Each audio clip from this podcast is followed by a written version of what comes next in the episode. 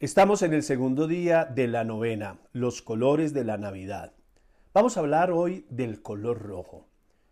¿Y qué mejor que identificar el rojo que con el amor? Dios es amor.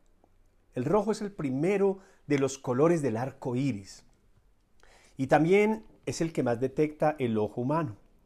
En ocasiones, aunque el arco iris no sea demasiado intenso, conseguimos captar la presencia del rojo en este hermoso fenómeno meteorológico, que es el signo de la antigua alianza, cuando el diluvio universal se puso el arco iris sobre el horizonte anunciando que ya había pasado toda esa lluvia, esa tempestad, ese diluvio que estaba destruyendo la faz de la tierra.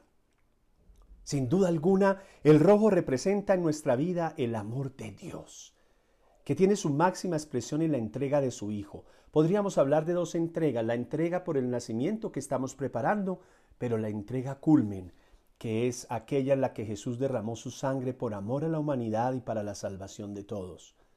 De esta manera, entonces, el color rojo es símbolo de la sangre de Cristo. Se relaciona con el fuego y el sacrificio.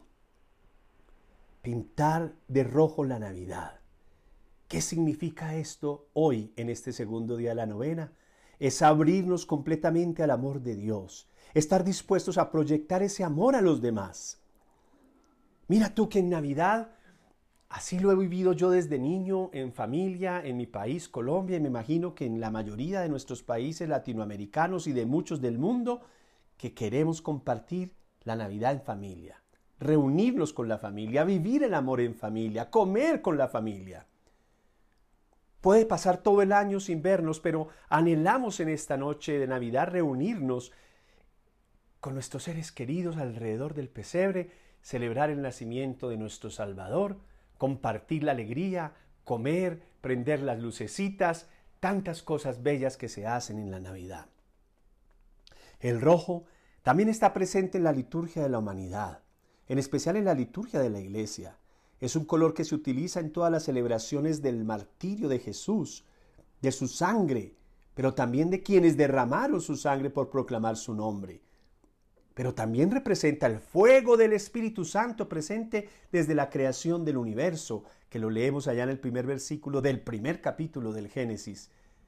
Y también San Lucas nos lo recuerda en el relato de la Anunciación, cuando dice el ángel a la Virgen María, el Espíritu Santo vendrá sobre ti y el poder del Altísimo te cubrirá con su sombra.